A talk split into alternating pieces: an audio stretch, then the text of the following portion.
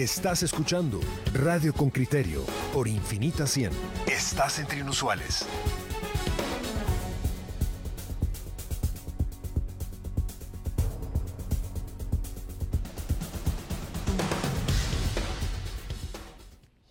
Y vamos, vamos a hablar con una psicóloga, eh, la psicología en el campo de batalla. Cindy Salazar es una psicóloga en el Hospital COVID del Parque de la Industria y con ella vamos a hablar. Cindy, buenos días, ¿qué tal?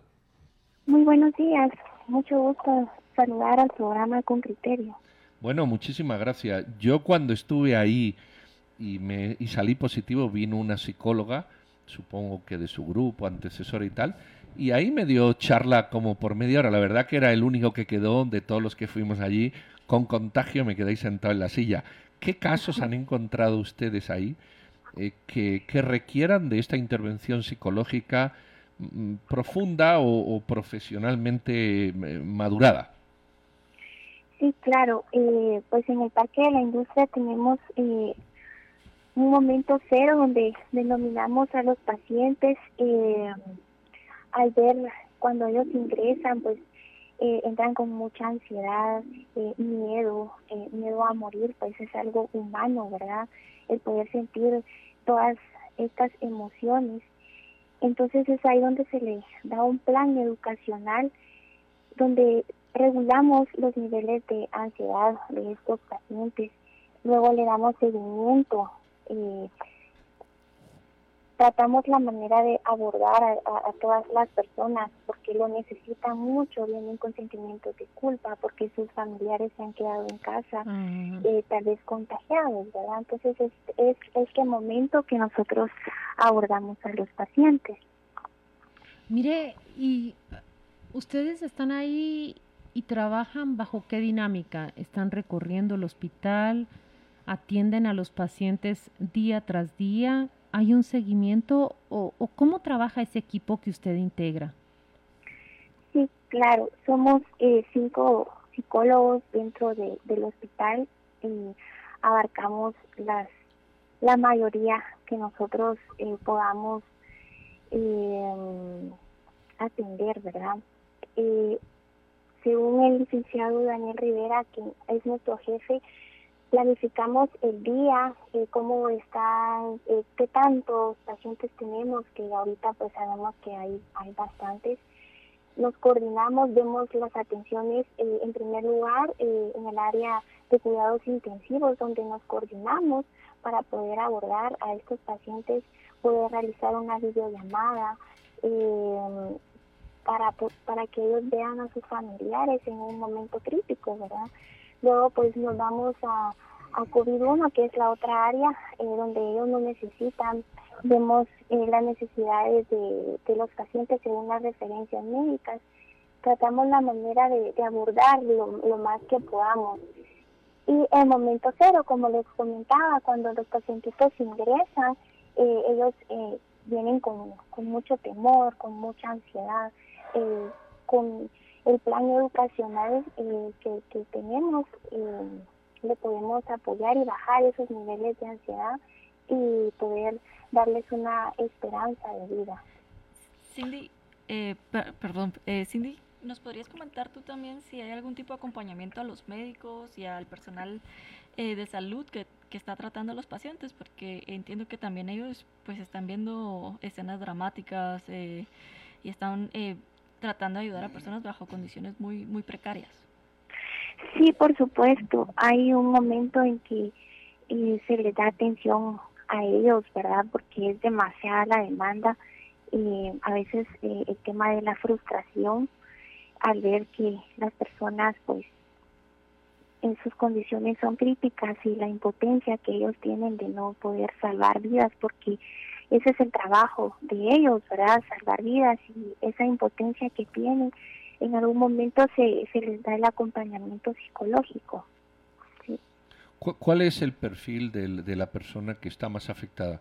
Vamos a decir, es gente joven que, que ingresa con oxígeno, son personas mayores, son los familiares de las personas que... Es decir, ¿hay, ¿hay algún estereotipo de paciente tipo desde la perspectiva del apoyo psicológico en estas situaciones?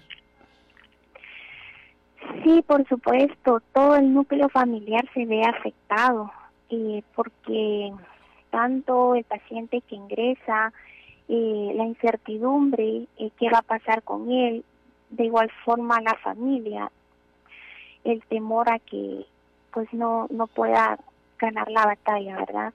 Entonces eh, se le da un acompañamiento, tratamos la manera de, de, realizar en la videollamada, poder darles acompañamiento a la familia, poder eh, apoyar eh, emocionalmente a nuestro paciente, más cuando está en cuidados intensivos, que su, que su situación es crítica.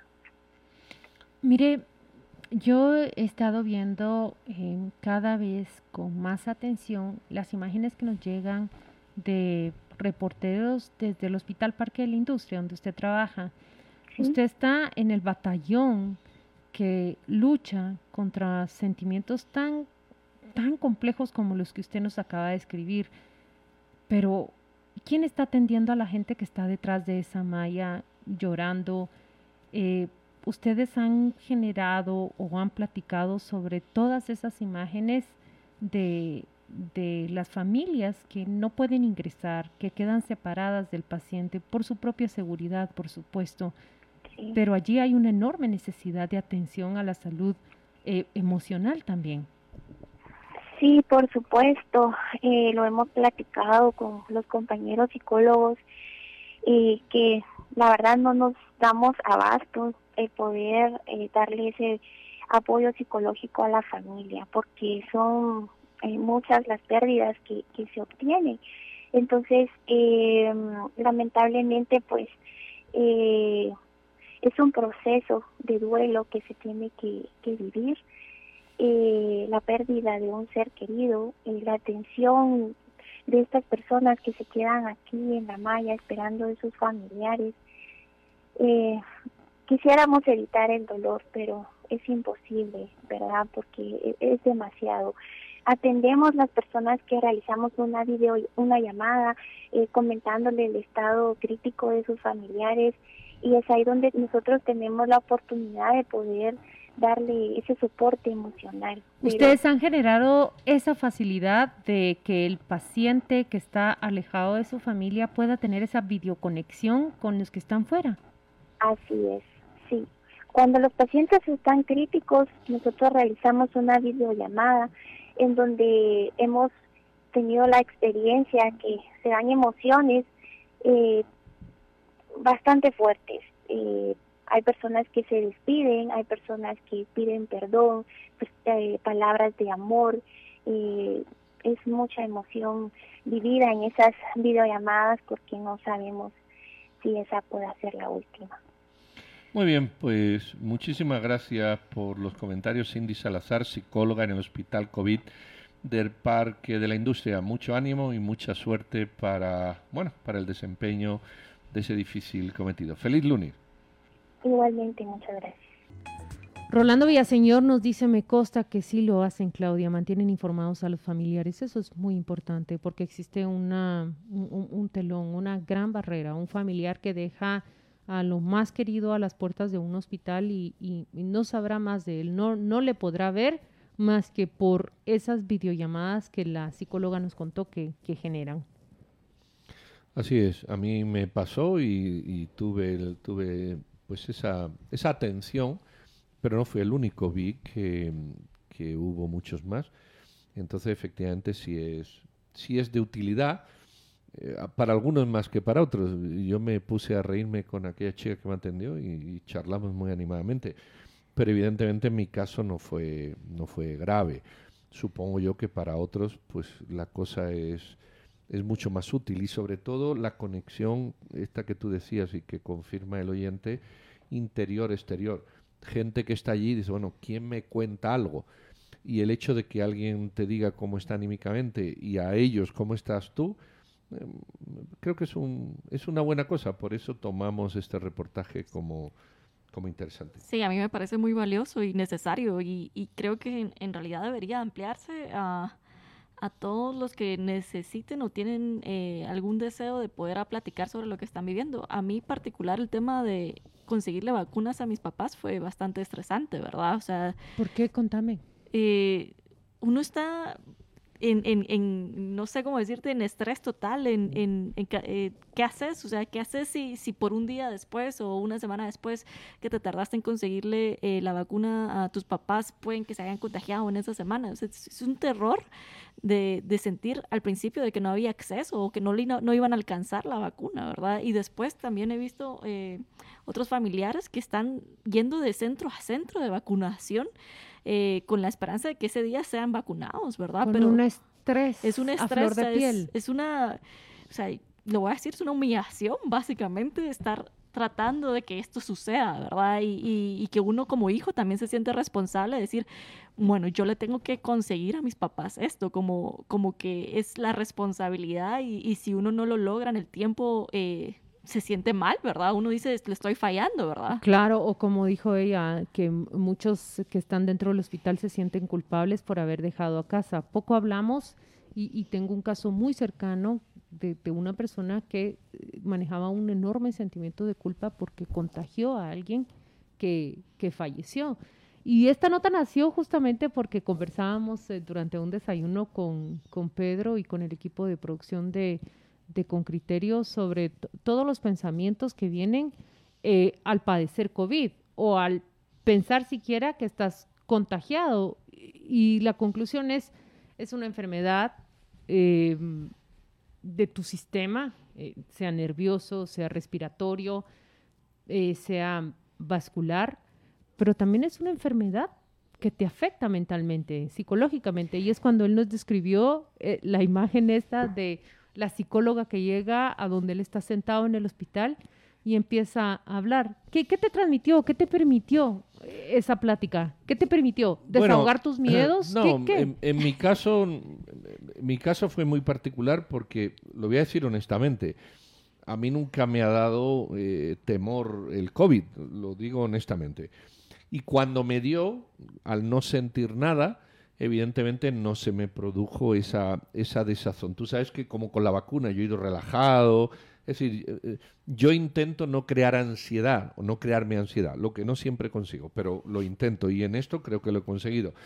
Ahora, sí agradezco mucho que estando solo, y no te he dicho, miren, está usted positivo, estaba ahí solo, alguien venga a hablar contigo. Yo dije, bueno, si yo hubiera tenido miedo, si yo hubiera tenido temores, esta persona me los hubiera solucionado. No los he tenido, qué bueno. Lo que no significa que la labor que esta chica hizo conmigo no sea de 100 puntos. Es como el que te va a hablar de embarazo y tú no has estado embarazada nunca. Y dice, bueno, a mí no me sirve, pero oye, qué bueno que, el que esté le, le sirva. Y me da la impresión por, por la profesionalidad, la protección que traía, eh, cómo encaraba. Y, y, no solo al rato dijo, bueno, me voy porque vio que que conmigo no tenía mucha terapia que hacer, pero como a los 20 minutos regresó. Mire, como no hay nadie, está usted solo, aquí me vuelva como diciendo, bueno, qué bueno, o sea, yo lo agradecí, al menos platiqué. Creo que es una buena cosa que aunque en mi caso no, no sirvió, por la, gracias a Dios, por las circunstancias buenas que tuve, creo que, que seguramente al 100% de la gente, incluido yo, por muy poquito, muy poquito que te hiciera, es una labor, mm, nunca yo hubiese pensado que en el Parque de la Industria había psicólogos, por ejemplo, y al encontrarme no me satisfizo mucho.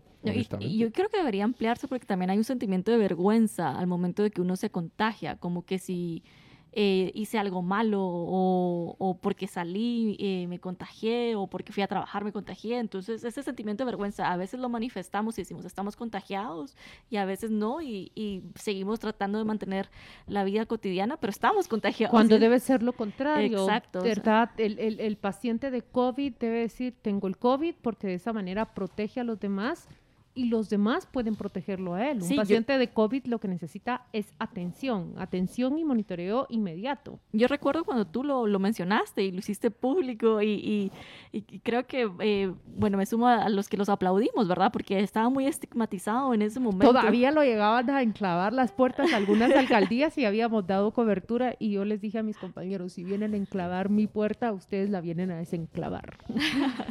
Rolando Villaseñor. Eso sí, te hace, te hace tomar conciencia de que lo que tienes, pues oye, eh, claro. Va a pasar y punto. Sí, Rolando Villaseñor dice, tenemos un ministerio de apoyo para aquellos que han visto partir a sus seres amados y es un sentimiento muy común, la culpa, la ira y otros sentimientos más. Muchas gracias, Rolando Villaseñor, por estar compartiendo esto con nosotros. Nos damos cuenta que los oyentes se sienten, muchos de ellos, identificados. Escuchen, por ejemplo, dice, importantísima la labor del área de psicología en Guatemala. Siempre he opinado que debería haber un psicólogo en cada esquina. Renato dice que yo carezco de empatía. Renato, si alguien tengo yo es empatía. Justamente esta entrevista surge por la empatía que yo tuve eh, con, esa, con esa oh. persona que me atendió a mí. Justamente fue un caso de empatía. Eh, me parece que quien no está muy empático hoy es usted. Aquí mm, Alexander García escribe, eh, me alegra mucho saber que ahora los familiares se pueden despedir de su paciente antes de ser intubados por videoconferencia. Yo no me pude despedir de mi papá. Él fue de los primeros pacientes en fallecer de coronavirus. Es un golpe terrible para el resto del núcleo familiar. Alexander García, gracias por enviar su mensaje, gracias por compartirlo. Ojalá que Em, pudiéramos ir más eh, de esta manera eh, abierta a compartir cómo nos sentimos delante de nuestros compañeros. Usted lo hace en una comunidad de oyentes porque es así como va a mover a los demás hacia la empatía. Lamento mucho las condiciones en que ocurrió lo de su papá y como usted dice, año y medio ha ocurrido y ahora por lo menos está esa llamada de videoconferencia.